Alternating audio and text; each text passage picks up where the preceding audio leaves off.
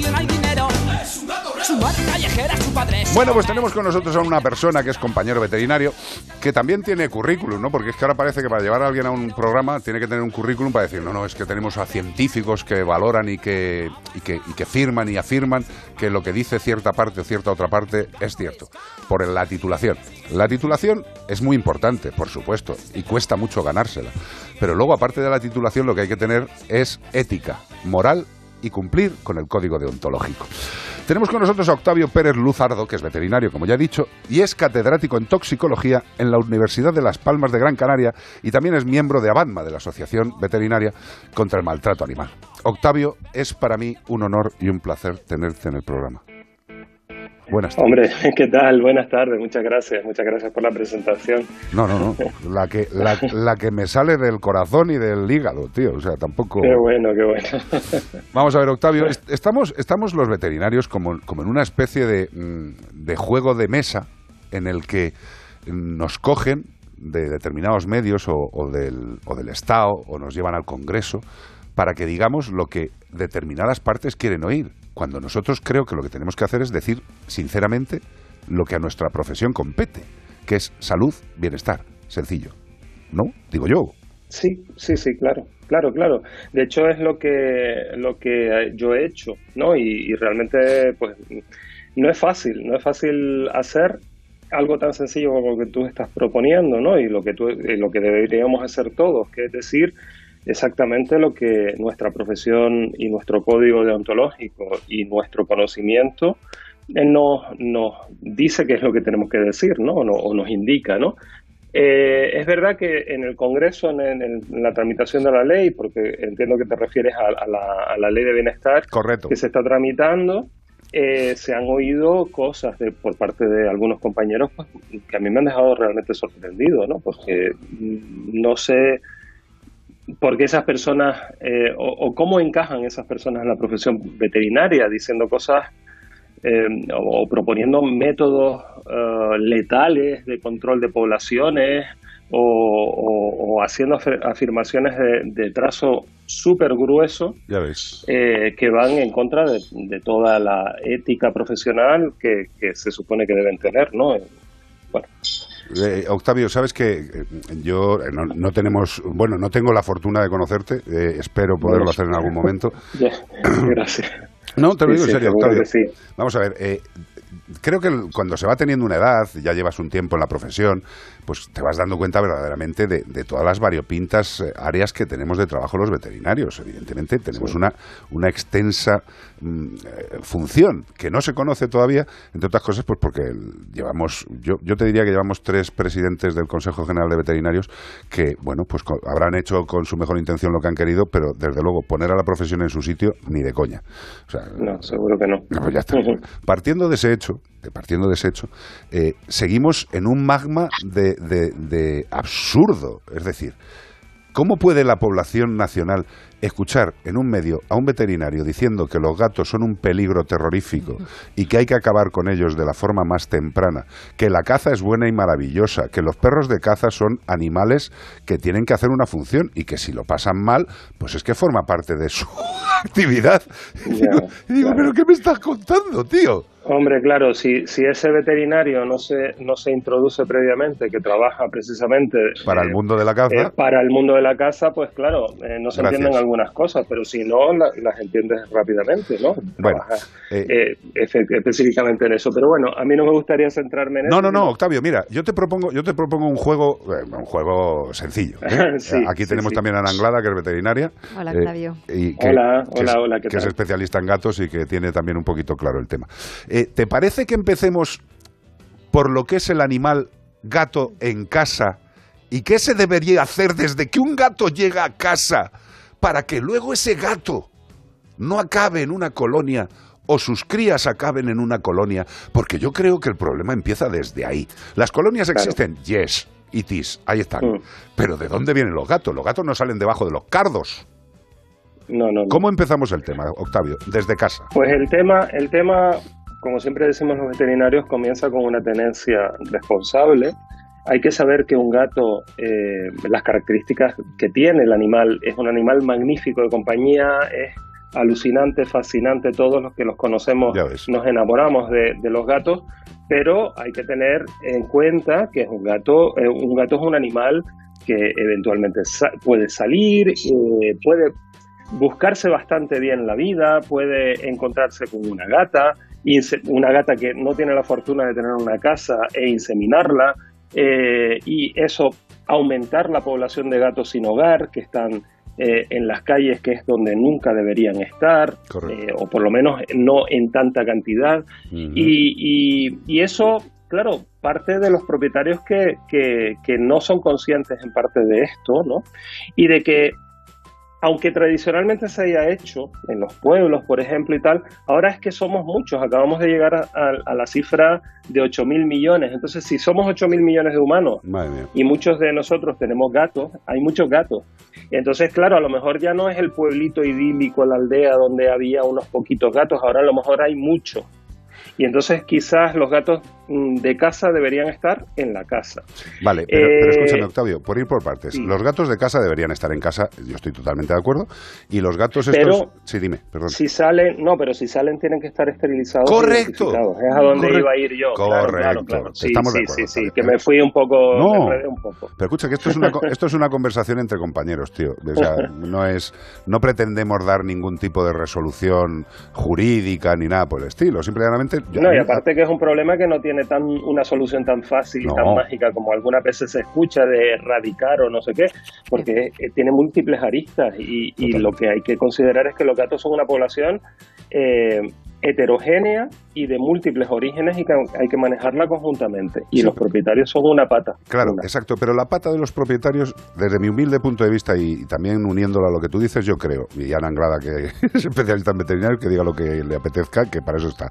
Pero yo creo que los gatos que están en casa, el propietario es el responsable de ese animal. Y es el responsable de que ese animal no salga a la calle. Y si sale a la calle, que no tenga la posibilidad, la capacidad fecundante.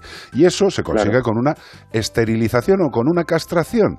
¿Eh? Luego ya entraríamos, luego ya entraríamos Octavio y Ana en si es eh, necesario que una ley haga obligatorio ese tema. Parece que hay veces que nos duele la obligación, coño, hay obligación de ponerte el cinturón, hay obligación de ponerte el cajón a la moto, hay obligación de no fumar en los recintos. Bueno, pues ¿por qué no va a haber obligación de esterilizar al gato que convive contigo en el hogar? Porque si se te escapa, va a seguir produciendo problemas. ¿Cómo pensáis? ¿Las leyes deben ser estrictas y decir hay que esterilizar o tenemos que seguir confiando en el buen hacer de los humanos? A ver, yo, yo creo que llegados a este punto, y a lo mejor Ana tiene algo que apuntar en sentido contrario, pero bueno, como tú dices, una conversación entre compañeros, ¿no? Yo eh, creo que la ley en este punto es necesaria. ¿Por qué? Porque la buena voluntad de los propietarios no ha funcionado. Entonces estamos en un sin Dios aquí eh, y, yo reconozco que esta ley que se está, tramitando ahora mismo es dura, sí, una ley dura. Eh, pero, pero igual es el momento de, de implementar medidas duras y quizás dentro de unos añitos pues flexibilizarla. Eh, Pero ahora mismo tenemos que empezar a corregir el... Claro, porque las leyes además son dinámicas. Exacto. Entonces, bueno, ahora mismo estamos en, un, en una situación en la que tenemos millones de gatos en las calles. Exacto, es por que, partes. Es que se cuentan por millones. Hombre, nos ha jodido. Octavio, entonces tú serías de esterilizar con una obligatoriedad debido a la situación. Por Yo creo que sí. ¿Ana? Pues sí. No, al margen de criterios médicos o de salud, ahora yo creo que es prioritario la gestión que hay que hacer para enmendar el problema y después ya, eh, por supuesto, complementado con educación. Sin eso no hacemos nada. Y, y, ya dentro de un tiempo veremos cómo, cómo vamos flexibilizando las cosas, pero yo sí, yo soy partidario de la esterilización, sí, ah, obligatoria. Yo, yo soy partidaria siempre y cuando no se dediquen al tema de la, de la cría. Hombre, por supuesto. Claro, sí. claro, no, claro, claro, pero vamos a, yo quiero dejarlo claro. no, no, sí, sí, sí, parece bien puntualizando eso. Porque, excelente puntualización. Porque, claro, si, eres un, si, eres un, criador profesional, legal, empático, que, hay, que hay muchos, que hay muchos, que luego también lo de, lo de poner a los criadores como Satán, no, por, ver, no, por favor, ni los veterinarios somos globalmente Satán, ni los hay criadores maravillosos, por favor, Dios. Efectivamente. Entonces, quitando esa puntualización, yo también estoy, estoy a vale, pues ya hemos dejado, ya hemos dejado arreglado lo de casa. Fíjate que fácil, ¿eh? hemos dejado arreglado lo de casa. ya está. Y ahora vamos a la puñetera realidad que, por ejemplo, Octavio, que está en Las Palmas, eh, ahí tenéis gatos, ahí tenéis gatos voy a decir una barbaridad, para alimentar a África. Con perdón del ejemplo, para que nos entiendan por el volumen. Hay muchos, hay muchos. Es una salvajada. pero no, no, creo que sea una particularidad de aquí. no, no, no, vamos a ver. España está a, la, a, la, cabeza de Europa en el, en el abandono de animales. Total. Eh, entre ellos gatos. Eh, claro, Canarias está a la cabeza de España en abandono de animales, por tanto nosotros tenemos el, digamos, el sumum, ¿no? Sois de, de Eh, one and only. Claro, claro, claro. Entonces tenemos muchísimos. ¿Qué pasa con los gatos, tantos, tantos gatos en la calle que causan problemas? Los pobres no, no lo quieren causar, no quieren causar problemas, porque son gatos. Normal. Y entonces, pues claro, o se pelean y generan follones con los vecinos, o, o suciedades, o no sé qué. Eh, y después, pues, está el, el- el tema, ¿no? El tema con mayúsculas, ¿no? Que es eh, que se comen a la biodiversidad. Sí, sí. Eh, y claro, ahí es donde yo me, me he metido en los últimos tiempos y, y- y- y no me arrepiento para nada realmente, pero bueno, No, no, eh, perdona, es Octavio, fácil. inciso, y has hecho muy bien. No, no, no. no Gracias, te lo agradezco. No, No, no, te, pero te lo Octavio, agradezco porque a veces se necesita ese feedback positivo Coño, porque tío. el negativo ya lo tengo. Mira, te, te voy a, te voy a hacer un inciso, un momento, solo un momento. Lo comentábamos el otro día. Nosotros tenemos una fundación que se llama Mascoteros, que lo que intentamos es ayudar, ¿vale? Ayudar al que ayuda. Sí. O ayudar sí. al que está muy, muy jodido. Gente con re- sin recursos, lo que sea. Y una de las eh, de los CER, de los, de los grupos de control de, de colonias felinas que estamos haciendo con la unidad móvil, es en el INTA, que es el Instituto Nacional de Tecnología de Técnicas Aeroespaciales. Forma parte Sí. del ejército. Es una extensión que no sé si son 80 hectáreas, 90 hectáreas, no sé, es, es enorme. Y hay como unas ocho colonias de gato controladas. ¿Por qué? Por dos razones. Una, es un territorio militar con gente de, de paisano, por decirlo de alguna forma, trabajan tanto militares como no militares, pero Civiles. han- civiles, gracias, no me salía la palabra, y han creado unos grupos de trabajo y se encargan, pues cada grupito, de su colonia. Nosotros llevamos bastantes años trabajando, años, y hemos llegado a tener un 80% del por ciento de la población controlada, absolutamente controlada. Se les Sí, que alimenta, no, no, pero por eso es que voy a lo que tú vas a decir, para que por lo menos la gente tenga, tenga, coño, Sí, re- sí, no, pero me encanta que me encanta que lo cuentes. Claro, pues por eso, Octavio, realidades, realidades, que estoy hasta los dídimos, dídimos, que ya sabemos lo que son los dídimos, los veterinarios, estoy hasta los dídimos de escuchar a gente hablando que no sabe ni ha visto en su vida una colonia de gatos cercana, ni ha intervenido de ninguna forma en el sistema, pero se atreven a hablar de algo que no hacen. Yo me voy en la unidad móvil, Octavio, yo me paso horas operando dentro de la unidad móvil sin cobrar un duro porque me da la gana y porque puedo. Y porque confío en que el sistema CER es perfecto si se hace de forma continuada y con un apoyo económico necesario. En este caso, se hace de forma continuada con el apoyo económico del propio Estado en la parte del Ejército del Aire que paga esas esterilizaciones al precio Pues básico. Y, y- y funciona. Por eso yo me cabreo tanto, Octavio, tío. Es que a mí me dicen siempre, claro, tú oigas, como yo, ¿no? Muchas veces decir, incluso a compañeros nuestros, decir que el ser no funciona. Pero claro, es que decir que un método que está mal aplicado no funciona es una falacia, ¿no? Escucha, eh, Entonces, claro, lo- los el- trasplantes de corazón son una mierda. Un tío lo hizo Claro. mal y son una Sí, mierda. sí, no, no, ¿Qué me o lo hago yo, contando? que no Claro. soy cardiólogo. Ni yo, ya ves tú. que- Yo le pongo el entonces, corazón en claro, la eh, oreja. Pues entonces esa es la clave. El, el ser se tiene que aplicar como tú lo estás haciendo, en un terreno amplio, eh, con suficiente intensidad y con continuidad en el tiempo. Ya está. Precisamente por eso lo mete la ley como obligatoriedad para todos los ayuntamientos de España, para que no sea en el ayuntamiento uno sí y en el de al lado no, porque entonces no estás haciendo nada, porque los gatos del uno se van para el dos. Claro, Eh, pero, Octavio, y- y eh, realmente in- no estás haciendo Octavio, nada. un inciso. Aquí hay una puñeta muy grande y eso también lo tiene que saber la gente que nos está escuchando. Que es que, evidentemente, los, los ayuntamientos ya tienen la obligatoriedad, si son de más de 5.000 habitantes, de tener eh, resuelto el tema de la protección animal de su ayuntamiento, cosa que no sucede. No se hace. Claro, y, y- y tú imagínate que un pueblo, eh, yo qué sé, eh, Calzadilla de los Sobarracos, eh, de Castilla-La Mancha, me estoy inventando, eh, tiene 6.000 habitantes, no tiene arreglado lo del tema del control eh, de los animales abandonados y su comunidad autónoma ni le multa, ni le castiga, ni le obliga, ni le implica. Eh, como me dijo a mí un político una vez, ¿cómo les voy a exigir que tengan un centro de protección animal si no me pagan la luz? Claro. Flipa, ¿eh? Pero bueno, Claro, claro, pero las administraciones tienen que, que recibir. A ver, vamos a ver. Ya, ya, pero, Eh, pero me explicado, no Octavio, que, que, que Sí, hay sí, gente te que te habiéndole... entiendo. Te entiendo, no, no. Y ahora mismo estaba yo en un grupo de WhatsApp que tenemos con compañeros veterinarios dedicados al bienestar animal Ah. y, y estaban en la misma, ¿no? Es decir, las leyes las puedes hacer lo bonitas que sean, que después hay que cumplirlas y hay Claro, que dotarlas de presupuesto y hay que hacer. Pero bueno, por lo menos la ley debe estar, Totalmente. porque es una herramienta para poder denunciar cuando no se aplique, Totalmente. ¿no? Y, y el que sea una ley nacional, yo creo que es fundamental Total. para que todas las comunidades autónomas estén armonizadas. Y entonces ya luego habrá que vigilar que se cumplan y probablemente dotarlas presupuestariamente. Ayudas y, eh, eh, digamos, fondos hay. Lo que pasa es que no se solicitan. Muchas veces no se solicitan. El ayuntamiento de 6.000, vamos a ver, yo tampoco soy un especialista en gestión municipal. El ayuntamiento de 6.000, lo que sí que es verdad que si hay una normativa que le aplica al ayuntamiento de 6.000 habitantes, Ajá, pues tendrá que hacer eh, lo que le corresponda. claro. Probablemente mancomunarse con otros, no- no, querrá- claro, o, o organizarse de la forma que su territorio y sus capacidades le permitan. Totalmente. Pero la ley le obliga. Lo que y no eso pueden- es importante que exista. Lo que no pueden hacer es inhibirse. Punto. Ya está. Claro, Ya está. Entonces, Claro, vamos, claro. vamos por la segunda parte. Estamos de acuerdo en el tema de que hay que hacer el CER bien hecho. Claro, y para hacer el CER bien hecho tiene que ser continuo y con una dotación económica y con profesionales avezados en el sistema.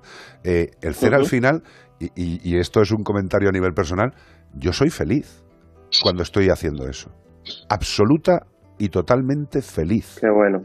Porque Sí, porque te sientes que estás ayudando. no, no, Octavio, pero ya no, ya no solo el hecho de la ayuda, porque tú cuando nosotros directamente acabamos la cirugía, están espabilándose, se van a su zona de, de donde están viviendo y se les suelta directamente. Y fíjate lo cachondo, que son hectáreas y hectáreas, y se vienen con todo el pedo hasta la unidad móvil, tío. No sé qué extraña razón les implica que después de haberles operado, estando todo peo, se vuelven hasta la, hasta la unidad móvil a, a saludar, a estar por allí, se tumban, recién operados. Dice, perdona. Parece que lo agradecen, ¿no? To- to- to- Total. El, el peso que le has quitado. No sé, o a lo mejor les hemos hecho adictos rápidos y dicen, dame más de eso que me has dado, que estoy... Porque tú a lo mejor es la, la, la medicación. Eso te Tú digo. piensas la, la putada, con perdón de la No, no. bueno, perdón, la trastada Sí, que significa para una hembra en la calle. Eh, estar sometida a la presión de la gestación y la, en la reproducción permanentemente, ¿no? Y a la, eso eh, espera, es y a la persecución. durísimo. Y a la Y persecución. a la, bueno, a la persecución, claro, claro. O sea, si, si la gata supiera de la ley Montero, estaría chillando todo el rato a los gatos. Dice, solo si es sí, déjame paz, que eres el octavo que viene a azarme por detrás. Déjame vivir. Imagínate. Hombre, yo lo que quiero, Octavio, sobre todo era eh, desradicalizar. O sea, los gatos los hemos traído nosotros. O sea, llevan acompañándonos Sí. cientos de miles de años, tío. Eh, les hemos incorporado nosotros. Es como lo de las cotorras. Ahora, en Madrid pegando las tiros por los jardines, tío. Sí. Pegando Otra la- cosa que no entiendo. Octavio, ¿Por qué no se pegándoles con las tiros. cotorras? Se ha ¿Por qué propuesto no todo. usar con las cotorras? Es que, es que es que es muy fácil, porque además está, tienes los nidos, le pones una red por encima y ya las Total. tienes ahí pilladas para, Total. para esterilizarlas. Ya, pero eso sabes qué pasa, que requiere trabajo de profesionales y dinero. Y es mucho más barato contratar a una empresa escopeteira, Pistolero. claro, y que se ponga a pegar tiros, tío. Es que, es que todavía seguimos Bueno. así, Bueno, bueno, el, el antiguo oeste, ¿no? totalmente. Un poco solucionar las cosas a tiro. Yo te agradezco que Bueno. estés con nosotros. eh, considera, considera, y te lo, te lo pido como, como compañero de compañero, o sea, como, como lo que indica la palabra sí, sí. compañero. Eh, el programa es tuyo, Octavio. O sea, tienes Bueno, nuestro gracias. No, de verdad. Yo me voy uniendo de gente eh, normal en el sentido de que simple y llanamente está cumpliendo con lo que tiene que hacer. Aquí está Ana. Yo a Ana la adoro. La, la quiero, la estoy cogiendo cada día más cariño y me jode. Me jode porque, porque, porque- Gracias, porque- Carlos, no, coño, quiero. porque meter, meter más amor en tu cuerpo supone meter más sufrimiento potencial. También es verdad eso, también es verdad. Me he sí. explicado, ¿no? Pero Sí, yo, lo que, yo lo que quiero, en, en lo que me quede de desarrollo vital, es poder ofrecerle a la gente información de gente normal. Normal. No mediatizada. Sí, sí, sí. Y ya está. La independencia a veces es difícil, pero Ya, bueno. tío, pero ya- vamos a ver. Sí, sí, sí, sí, pero a ver, pero pero porque está configurada así la sociedad, ¿no? Y las redes sociales y tal, pero, pero mantener la independencia y la coherencia con lo que uno es y lo que uno estudia y lo que uno claro. eh, conoce y tal, pues, pues es lo, lo mínimo, ¿no? Totalmente. Y es lo que uno intenta hacer. Por eso te digo que el que- programa, te lo digo de corazón, es tuyo. Y, y yo que sé. Pues agradecido, muy agradecido, y de yo verdad, sé. porque... no, escucha, y otra cosa te digo. O sea, si me tengo que ir contigo a Canarias, a hacer lo que haya que hacer, tú llámame. Te lo digo de corazón. Pues, pues, pues, pues no, pues no lo descartes, ¿eh? No, que no, yo no. me quedo con, con el teléfono No, pero escucha, y, mira, y hablaremos, hablaremos. Estuvimos sí, sí, una sí. vez a punto, a punto, ¿eh? A punto de meter la unidad móvil en un barco, irnos para allá y lo que pidáis. Porque tú ten en cuenta que la unidad móvil la ponemos en el sitio que nos dé la gana, la gente que esté currando de recogida recoge, operamos, soltamos, tiramos con la furgoneta para otro lado, recogen, operamos, soltamos. ¿Me he explicado? Sí, sí, sí, sí, sí. Pues eso es tuyo. No, no, de hecho, de hecho, eh, y no, y te lo agradezco, porque de hecho tenemos un proyecto SER ahora, ahora mismo sé. en, en Gran Canaria, que Lo es donde sé. yo estoy, Sí. y, y intentando recoger los datos, que es de lo que siempre se nos acusa, ¿no? De que eso no está probado, no está demostrado, aunque hay bibliografía ya, Joder, ¿no? Pero bueno, estamos recogiendo los datos y demostrando lo obvio, que es que si esterilizas y las gatas no procrean, pues hay menos gatos. Sí, eso. Quiero decir que es que es que es tan tan es que ni siquiera es me gusta llamarlo ciencia porque es que es sentido común, Es eso lo entiende es- cualquiera. Evidencia, Es evidencia científica. Es evidencia y- científica. real. claro, totalmente. Así que bueno. Octavio, eh, de verdad, lo que quieras. eh, te- pues de verdad. o sea, agradecido por la entrevista, No, por la oportunidad de conocernos, aunque sea a través de las ondas y porque la verdad es que sigo el programa y, Gracias, y Bonico. reconozco mucho la, la labor que hacéis y, y nada. Aquí también tenéis un, un amigo por Lo aquí para, para lo que necesitéis. Lo sé, Octavio. Seguro que, como dice el otro, el, el destino nos hará encontrarnos y si es para ayudar Seguro. y si es para ayudar a aquellos por los que nos formamos y vivimos, pues bendito sea quien sea, Alá, Buda, Dios o quien cada uno crea. Pues gracias, gracias compañero. Un abrazo. Abrazo Gracias, enorme. Octavio. Gracias. Adiós. Enorme para ustedes también. Gracias. Adiós, adiós, adiós, adiós. Adiós.